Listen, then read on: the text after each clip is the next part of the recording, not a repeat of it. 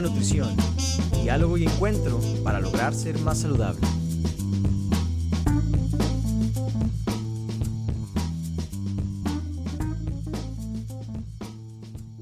Hola y bienvenidos en otra ocasión a El Punto de la Nutrición. Muchísimas gracias por acompañarnos con ustedes, su servidor Carlos Alessandrini y Cristian Lomelí.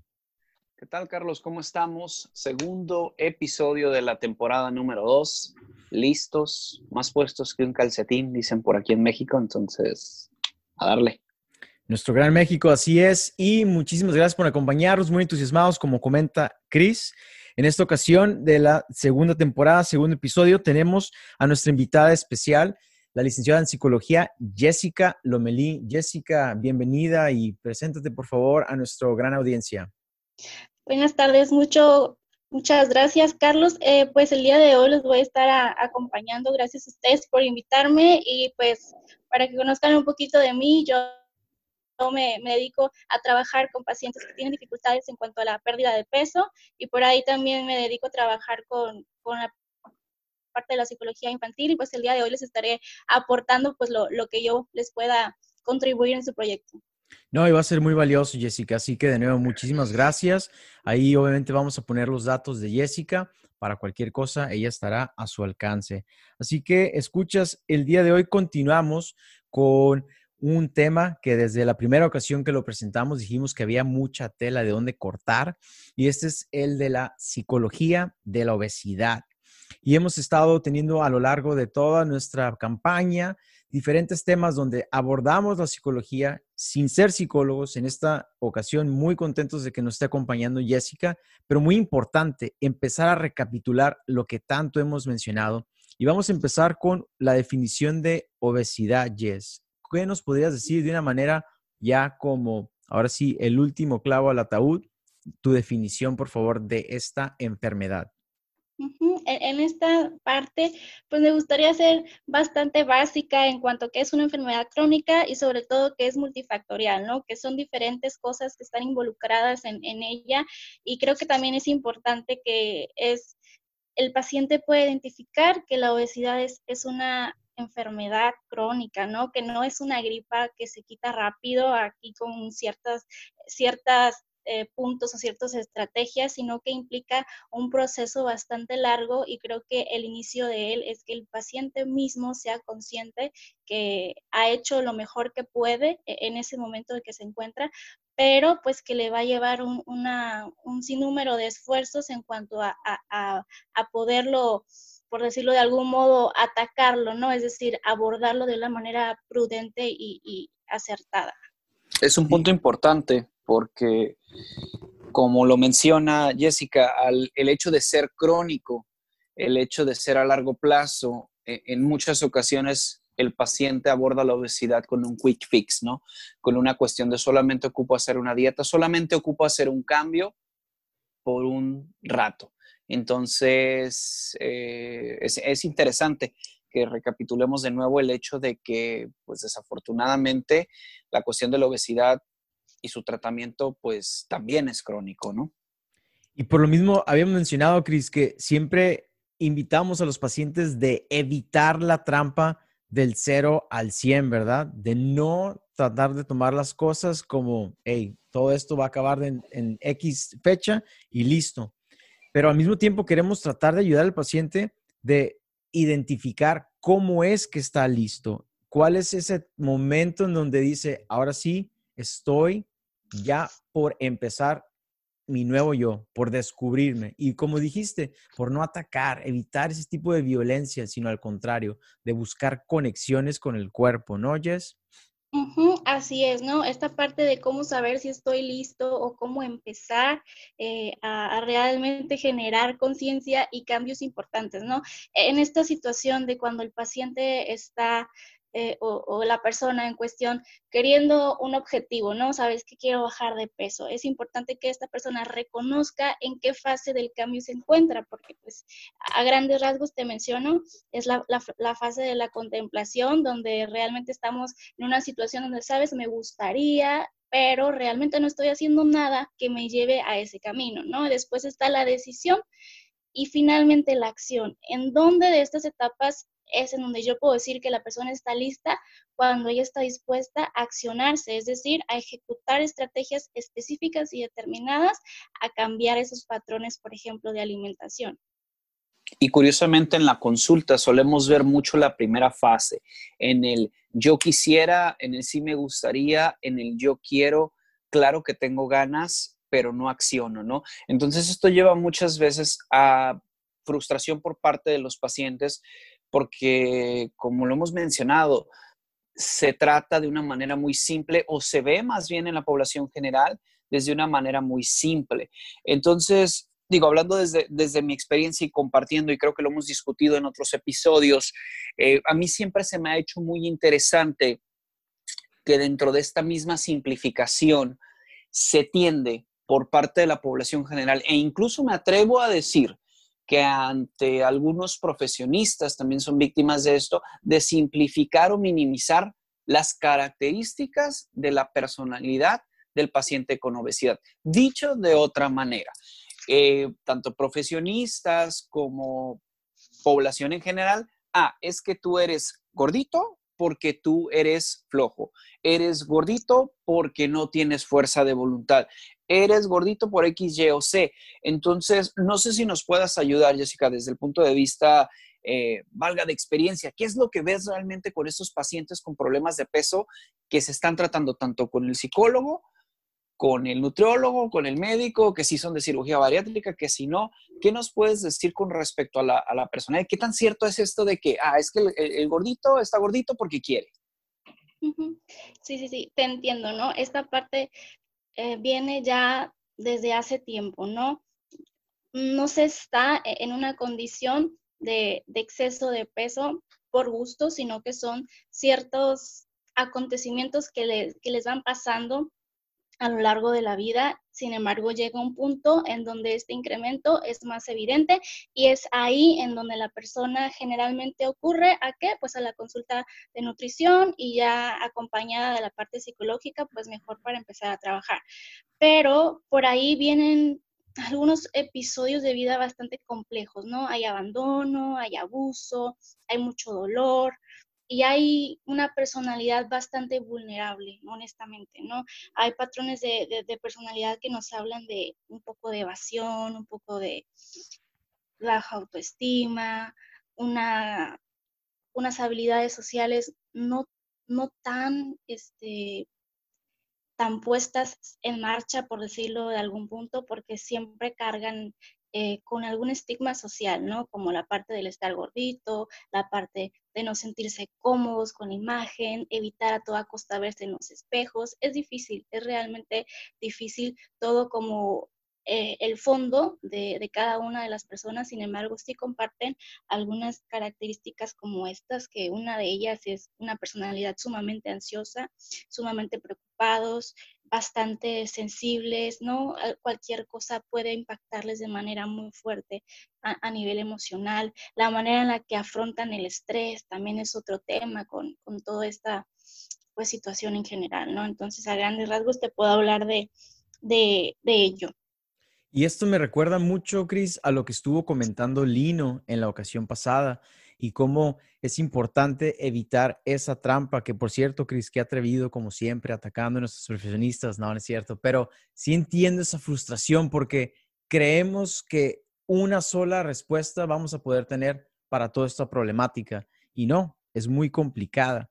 Sin embargo, encontramos que como un común denominador, este paciente sí va por un proceso y que este proceso a veces lo lleva a un duelo, a una etapa en el que se tiene que despedir, despedir de cómo era para encontrar esa nueva persona, ¿no? ¿Qué nos platicas de ese, de ese duelo que vive el paciente, Jess?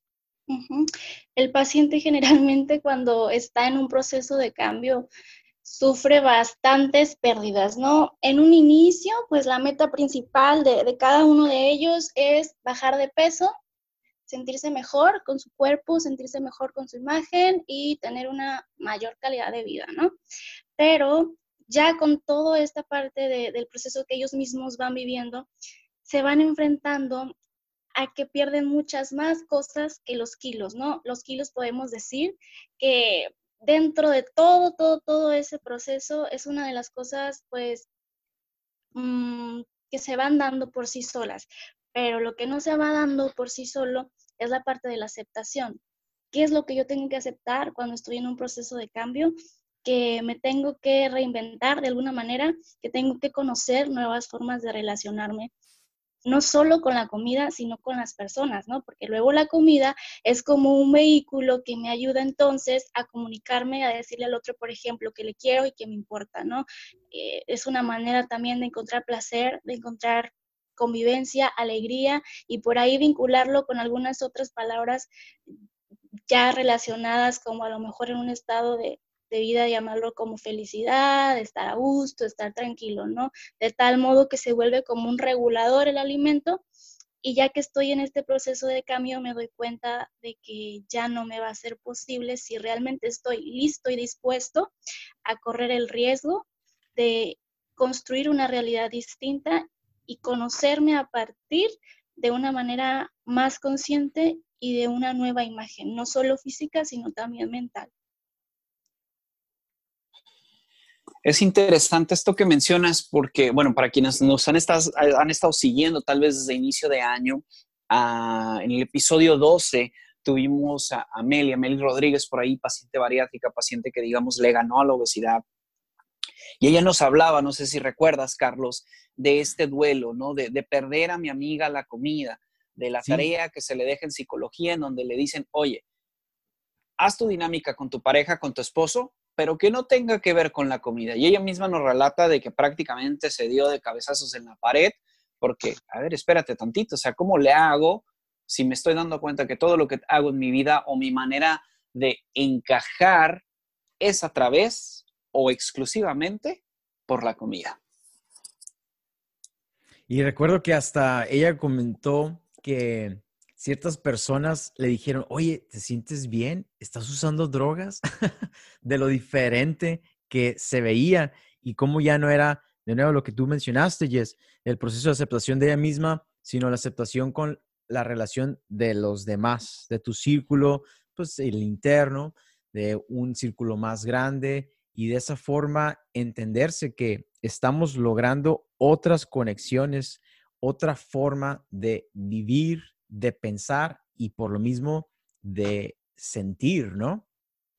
Y es que el reinventarse es, es, es toda una tarea, yo creo que todo un journey, ¿no? Como dirían, pero considero que por ese lado es lo que más asusta a los pacientes en cuanto a yo me tengo que transformar de cierta manera o reinvertir en otro tipo de persona o en otra persona o valga estas características de mi personalidad que hablamos al principio, que a lo mejor yo soy el ansioso, yo soy el que se refugia en la comida, van a tener que desaparecer.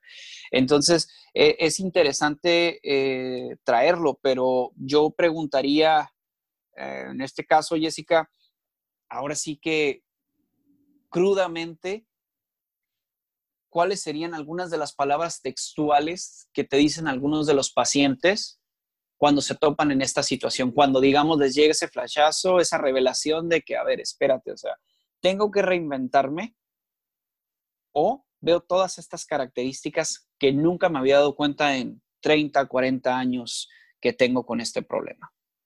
Así es. Eh, lo que me ha tocado, perdón, a mí escuchar de, la propia voz del paciente en la, consulta es que están aterrados, ¿no? Les da, les da miedo poderse palpar de una manera diferente, ¿no?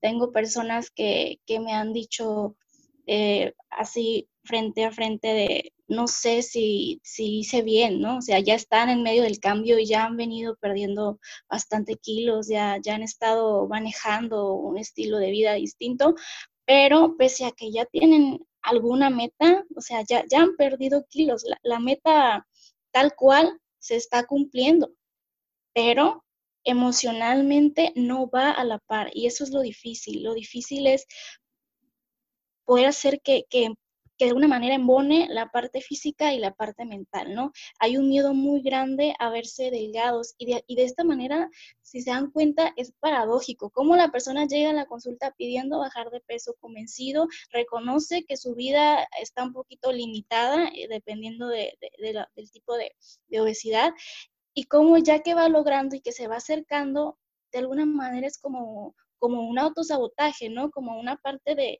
híjole, es que sí lo quiero, pero pero me da miedo, pues me da miedo verme en el espejo, me da miedo verme más delgado y no reconocerme, ¿no? Esta parte también de, tener miedo a cambiar y, también van descubriendo que la obesidad servía para algo, más allá del simple hecho de, de estar obeso, hay algo que, tapa, hay algo que cubre, ¿no? Y, de alguna manera es como si fuera una cebolla y le fueran quitando capas, capas, capas y más capas, y en cada una de esas capas ellos se van dando cuenta de cosas bien fuertes y que les impacta emocionalmente.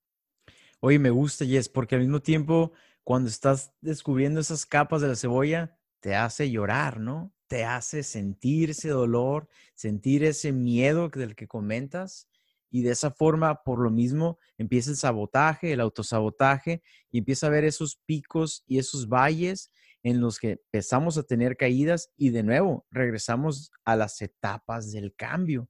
Entonces, muy curioso cómo estamos aterrizando a lo mismo que la otra ocasión platicábamos, Cris, con Lino, que esto no va a ser lineal, va a ser progresivo y por lo mismo tener la paciencia y al mismo tiempo tener en cuenta que el proceso es largo. Pero existe una meta, existe esa liberación y esa conexión donde ya nosotros nos vamos a tener una mejor relación con la comida, una, relación, una alimentación más consciente, ¿no oyes? Ya no tenemos ese miedo por comer o ese, esa fuga como teníamos con la comida. ¿Cuál sería, dirías tú, que una meta ya de llevarse de una manera óptima con la comida al momento de alimentarnos en esos pacientes. En, esta parte creo que sería como lo, lo más óptimo o lo más deseado, ¿no? Llegar a que la persona pueda alimentarse de una manera diferente y esa manera es a través de la conciencia, ¿no? Que realmente la persona puede identificar si realmente en ese momento tiene hambre, porque de pronto eso también es todo un tema, ¿no? Que la persona pueda ser consciente de si es hambre, de si es antojo, de si está lleno, de si no está lleno. Y una vez que tiene todo esto muy claro, entonces hacer esta conexión y esta conciencia consigo mismo y preguntarse si realmente tiene hambre, porque muy pocas veces llegamos a estos planteamientos, ¿no? E, el día a día nos trae a la carrera de, aquí para allá y hay veces en que el comer se vuelve como un piloto automático en donde no sabemos ni qué está pasando, pero ya nos echamos quién sabe cuánto a la boca, ¿no? Entonces lo ideal es que las personas puedan llegar a esta parte, que se puedan detener y se puedan cuestionar si tienen hambre, si no tienen hambre, hace cuánto tiempo comí, eh, ¿no? Como de hacer esta parte del freno y voltearse a ver cómo está su cuerpo, ¿no? Es importante que empiecen a plantearse cómo está su cuerpo cuando tienen hambre, porque el cuerpo nos comunica, nos comunica y es muy sabio, ¿no? Nos va dando por ahí señales, pero como te comento, este piloto automático pareciera que nos tiene anestesiados por completo y ya no podemos hacer estas diferencias, ¿no? Pero el, comer consciente eh, es parte de, de lo que se trabaja y es, lo ideal, ¿no? Que, buscamos en un paciente que quiere cambiar de hábitos y quiere sobre todo modificar la relación que tiene con la comida. Curioso, modificar la relación con la comida. Independientemente de obesidad, independientemente de sobrepeso, cabe mencionar aquí, y ahí les va una anécdota de mi parte, que esto a mí me ocurre en consulta en el sentido de que el paciente, su primer, digamos, go-to es voy a pedir algo más saludable, voy a ir con el nutriólogo para que me diga cómo comer. Perfecto. Cómo comer, pero no te vuelve consciente de cómo comer. No, no del todo. Yo siempre he hablado de que nosotros como nutriólogos tenemos una limitante y tenemos que reconocer la limitante. En muchas ocasiones no. ¿Por qué? Porque el paciente te dice, estoy ansioso, ¿Qué como? Ahí vamos de burros a contestar, pepino, jícamo, gelatina light, ¿no? Ahí va la pedrada para todos como siempre. Incluso yo mismo lo llegué a practicar en un momento, así que no me escapo. El atrevido, el atrevido. Eh, regresándome a la historia. Eh, en, la oficina en donde trabajo, eh, voy a quemar aquí un poquito a mi recepcionista, estuvo pidiendo comida saludable para que se la llevaran a la oficina, ¿no? Comida que estaba dentro de sus este, lineamientos, lo que tú quieras. Incluso yo le ayudé ahí más o menos a hacer unas porciones que dije, bueno, esto cumple con los requerimientos de una persona normal. Eventualmente cancelaron el servicio, no porque fuera malo, sino la queja fue esto, no me lleno. Así, palabras textuales, no me lleno. Cuando yo veo lo que piden al día siguiente, que dejaron de pedir esta comida saludable, eh, eh, piden hot cakes grasosos hasta ya sabes dónde, con huevo prefabricado que ni siquiera es huevo, entre dulce esto y esto y esto otro. En volumen, no era un volumen muy distinto de lo que eran los otros desayunos, ¿no? Como yo le comentaba, eh, es que es lo que te toca, no es con lo que te llenas. Y me habla de poca conciencia. ¿Por qué? Porque estoy con el teléfono, no estoy enfocado en estar comiendo, no estoy autorregulando, no estoy escuchando a mi cuerpo de cierta manera, o más bien como personas en esta sociedad tan ajetreada o lo que sea, no estamos acostumbrados a llevar tal vez un proceso de introspección, un proceso de conciencia, de poner esos pequeños frenos a la hora de comer. Entonces, mi mensaje aquí es que no pasa exclusivamente con pacientes con obesidad. Yo creo que cuando tú quieres hacer un cambio en cuestión de nutrición, en cuestión de todo, tiene que ir pegadito sí o sí con psicología, porque si no, entonces tienes la mitad de la ecuación o un cuarto de la ecuación del cambio.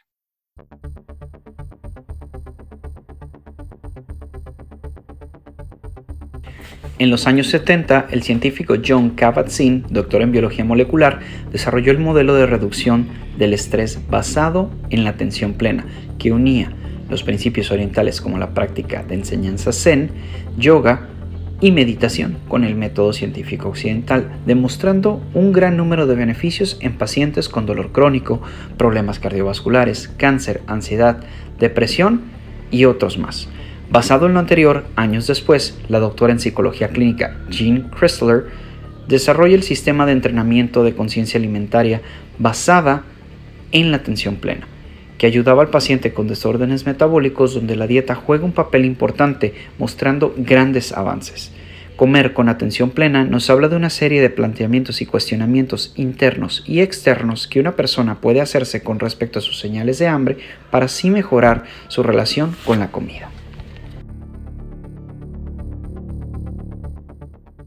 que él pueda poner atención a lo que le está sucediendo son bases fundamentales para llegar a la alimentación consciente y que se pueda hacer algunos planteamientos, ¿no? Como por qué, por qué voy a comer, cuándo, dónde y qué como, ¿no? Sobre todo la última, qué como, qué, qué clase de alimentos, como decías ahorita, son los que prefiero, por qué los prefiero, cómo me hacen sentir esos, esos alimentos, ¿no? Creo que por ahí va la, la, parte.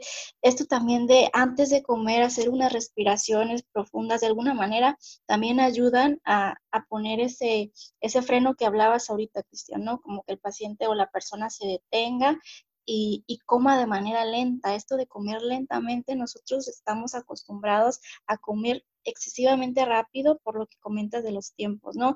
Que se puedan poner alarmas, por ejemplo, destinar 20 minutos a comer y no, a ver cómo le hacen, ¿no? Sé que al inicio va a ser todo un reto y pues para todo lo, lo es porque estamos acostumbrados a velocidades extremadamente rápidas, ¿no? Pero poner una alarma por 20 minutos y destinar esos 20 minutos a comer, no agarrar el celular, no estar platicando, no estar leyendo, no estar entre papeles de oficina, realmente tomarse ese tiempo para ellos, creo que ahí uno puede estar mucho más pendiente de las señales del cuerpo.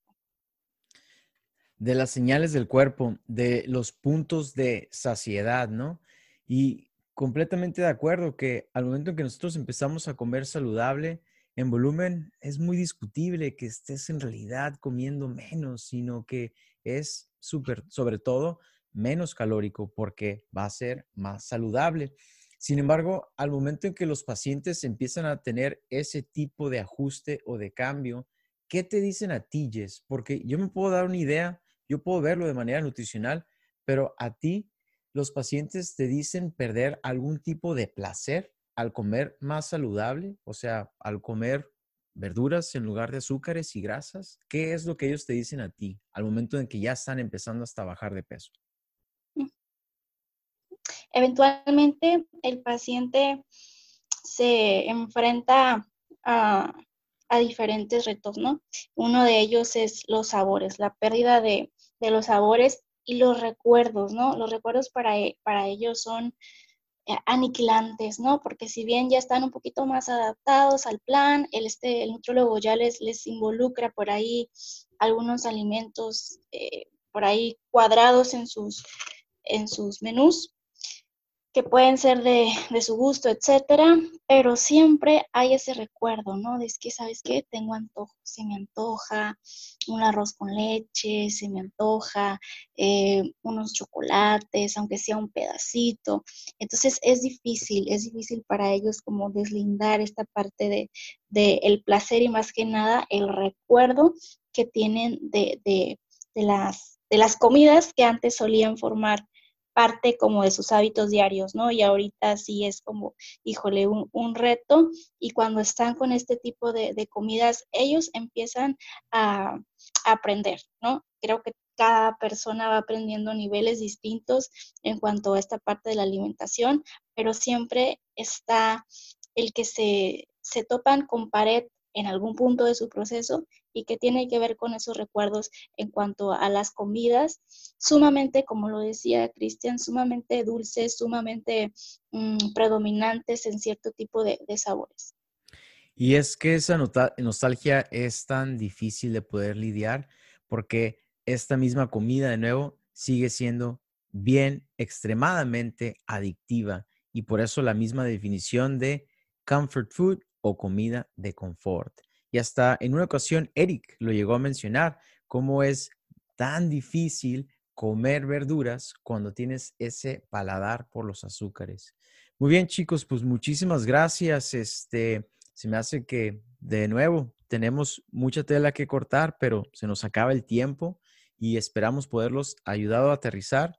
¿Algo más que quisieran aportar o si no de igual manera despedirse de nuestra audiencia? Yes pues agradecerles a ustedes la, invitación por tenerme aquí y poderles compartir un poco de lo, de lo que yo eh, pues he notado ¿no? en la parte de, la consulta que, manejo con los pacientes y creo que dejar claro que esta, esta situación de, de la obesidad y todo lo que involucra definitivamente es un proceso y que cada persona tiene su propio ritmo y respetarlo sobre todo con conciencia y una vez que uno identifica que está listo para cambiar, las herramientas y lo que más, más favorece en todo esto es la responsabilidad de, de, adentrarse en sí mismos y correr el riesgo de, de encontrarse con, con, quienes realmente son y la posibilidad maravillosa de, de reinventarse y construir una realidad distinta. Excelente. Pues queremos agradecerte, Jessica, por haber estado con nosotros. Queremos agradecer a la audiencia por habernos escuchado. Ya le escucharon, la psicología en obesidad es una situación compleja, es una situación que lleva un proceso que definitivamente no puede ser ignorada. Y si la estás ignorando, te invitamos de nuevo a que te acerques siempre a tu profesional. Los datos de Jessica van a estar al alcance o los de cualquier profesional de tu localidad que pueda ayudarte con este tema. De nuevo, les agradezco mucho, Carlos, Jessica, por haber estado aquí el día de hoy y hasta la próxima. Pasa la voz, si quieres conocer de algún tema en especial, déjanos saber. Comparte y comenta en redes sociales, pues tu participación nutre nuestro contenido. Hasta la próxima.